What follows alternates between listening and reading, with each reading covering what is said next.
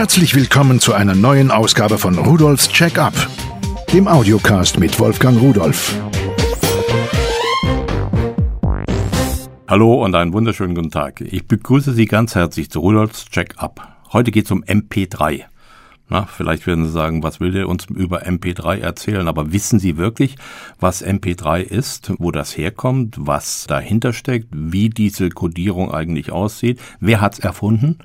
Viele Leute, die ich gefragt habe, haben gesagt, ja, kommt aus Amerika. Stimmt irgendwo schon, aber erfunden wurde es in Deutschland. Aber mal der Reihe nach.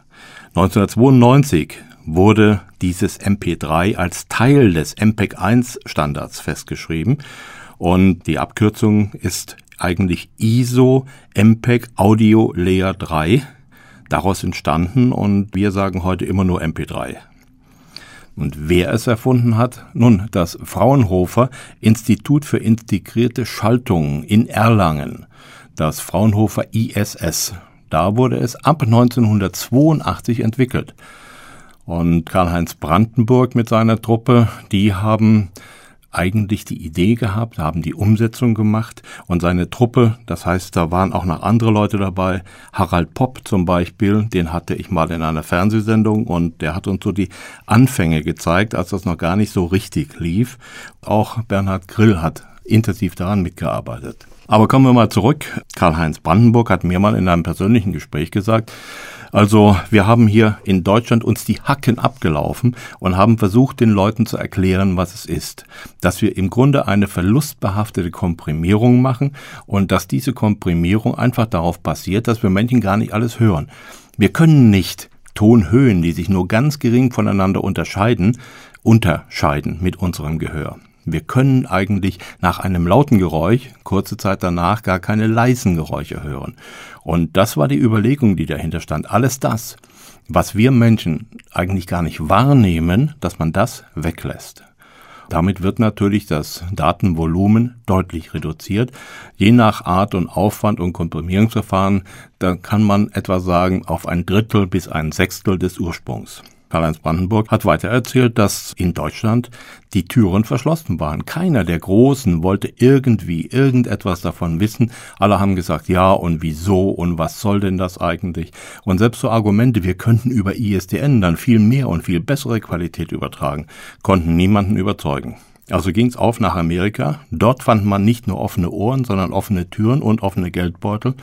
Und es gab einige Firmen, die einfach eingestiegen sind und mitgemacht haben. Und an dem es dann dort bekannt wurde und zum Erfolg wurde, da wurde es auch in Deutschland akzeptiert.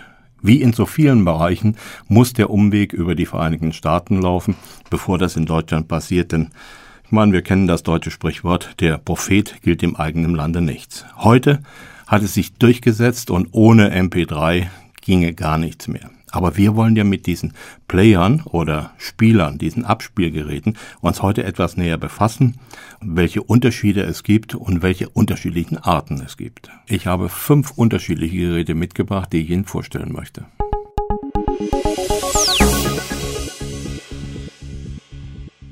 Ein MP3-Player muss nicht teuer sein. Das erste Gerät, was ich mir ausgesucht habe, ist für 29,90 Euro zu haben von Auvisio, ein MP3 und Videoplayer. Das heißt also, man kann nicht nur Musik machen, sondern sich auch Videos drauf spielen und ansehen. Das Gerät selbst hat ein kleines 1,8 Zoll Farbdisplay, eine Auflösung von 160 mal 128, aber eigentlich ist es ja nur zur Bedienung und zur Unterstützung des Menüs gedacht. 2 GB interner Speicher, da kriegt man schon eine Menge drauf. Man kann es aber nochmal über eine Speicherkarte um 2 GB erweitern. Musik, Video, Foto und Textwiedergabe, Dateiformate, die möglich sind, ist MP3, WAV, AVI, und per Software kann man natürlich jetzt andere Formate konvertieren und sie dann auf den Player draufschieben. Da gibt es ja nun genügend Möglichkeiten, auch im Softwaremarkt, dass man irgendwelche Tools frei herunterlädt und dann die eigenen Dateien konvertiert, damit sie kompatibel zu dem Player sind. Eingebaut ist ein Equalizer, mit dem kann man also selbst den Klang beeinflussen, ob man mehr Bässe, mehr Höhen haben will oder die Mitten stärker betont haben will. Ja, und das ganze Gerät wiegt nur 32 Gramm, hat etwa 5 Stunden Laufzeit mit dem eingebauten Akku und ein USB 2.0 Anschluss. Damit sind wir im Grunde genommen schon durch zu der AVI-Geschichte. Es ist eine Software dabei, mit der können Sie andere Videoformate formatieren oder umformatieren, sodass sie auf diesem AVI-Player dann auch funktionieren.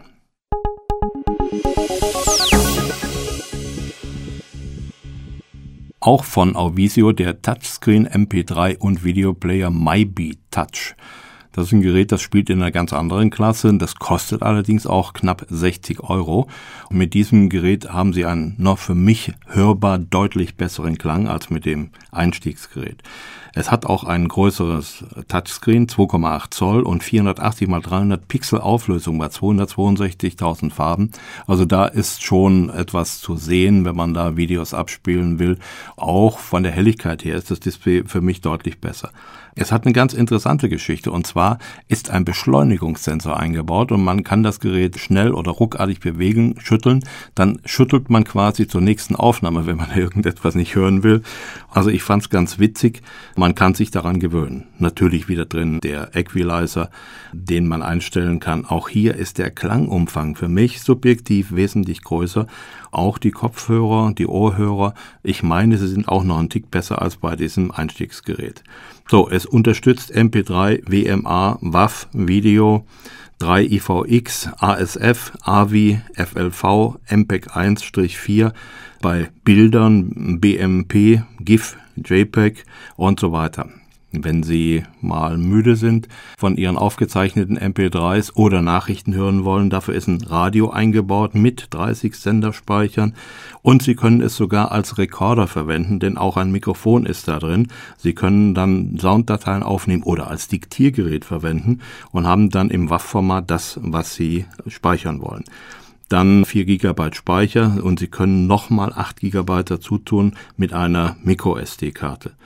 Ja, ein Textreader ist drin, was bei dem Display durchaus möglich ist. Da kann man also irgendwelche Texte, die man sich gespeichert hat, darauf auch lesen und das geht ganz gut, muss ich sagen. Mit dem Akku kommt man etwa sechs Stunden aus und ansonsten wieder wie üblich USB-Anschluss für den Rechner.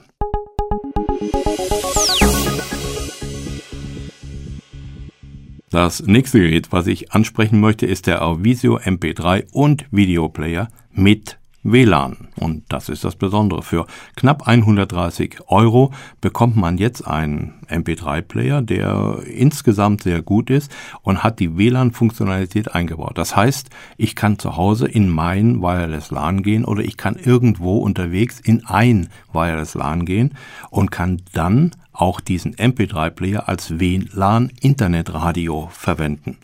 Das finde ich also ganz erstaunlich, denn bisher waren diese WLAN-Radios doch relativ groß und eigentlich noch teurer als dieser Player, der ja nun zusätzlich auch noch ein richtiges Radio eingebaut hat, wenn Sie also mal kein WLAN haben und Ihre MP3s zu Ende gegangen sind, was aber eigentlich gar nicht so schnell passieren kann, denn mit dem eingebauten 4 GB Speicher können Sie so um die 3000 MP3 Hits da drauf haben.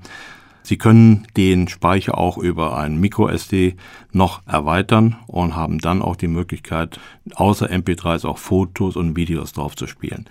Das Display ist hervorragend, ein 2,4 Zoll Display mit 262.000 Farben und einer Auflösung von 320 x 240. Und der Kopfhöreranschluss, der ist natürlich notwendig, wenn man wirklich guten Klang haben will, aber das Gerät hat auch eingebaute Lautsprecher. Die bringen natürlich nicht die volle Dröhnung, das ist ganz klar, aber so zur Not kann man schon mal irgendwo in die Ecke stellen und wenn man nicht ganz anspruchsvoll ist, dann kann man das als kleines Radio verwenden. Also ein Gerät mit WLAN, erstaunlich und auch der Preis 130 Euro.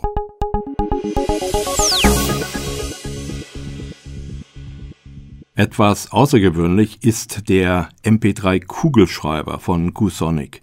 Das Gerät gibt es ab 25 Euro und er besitzt auch noch einen Voice Recorder. Das heißt, Sie haben einen Kugelschreiber von ungefähr anderthalb Zentimeter Dicke der hat ein paar Tasten da oben drauf und damit kann man natürlich auch schreiben. Da ist also wirklich eine Mine drin. Aber es ist auch ein Kartenslot drin für MicroSD und da kann ich dann meine MP3s draufladen und kann über einen Kopfhöreranschluss kann ich die Sachen von dem Kugelschreiber, sage ich mal, wiedergeben. Gleichzeitig ist ein Mikrofon eingebaut, sodass dieses Gerät auch noch als Diktiergerät verwendet werden kann. Ich finde es ganz witzig und wenn man kein zusätzliches Gerät dabei haben will, einfach austauschen.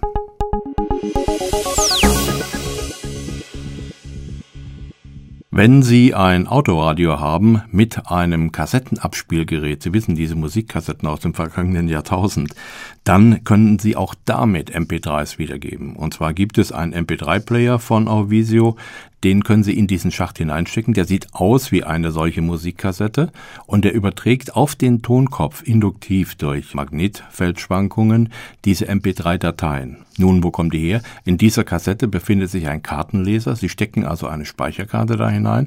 Es befindet sich eine Elektronik da drin und es ist außerdem noch ein Akku da drin.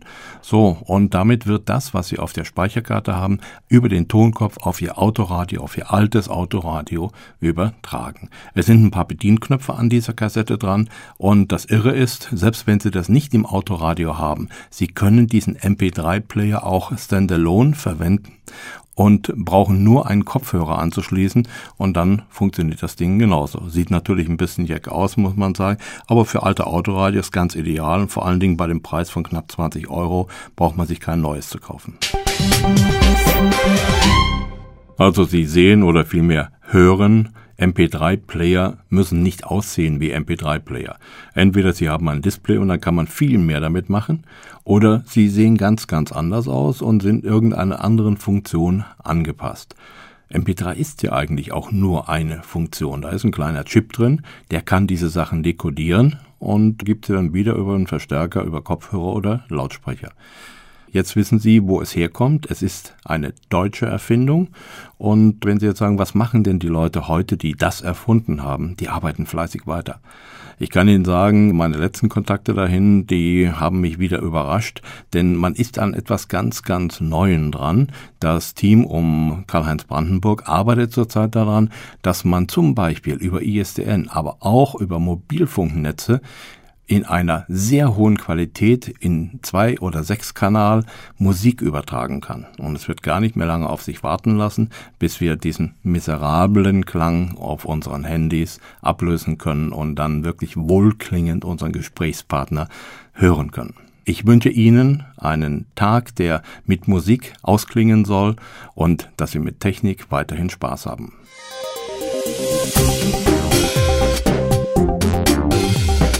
Das war Rudolfs Check-up, der Audiocast mit Wolfgang Rudolf.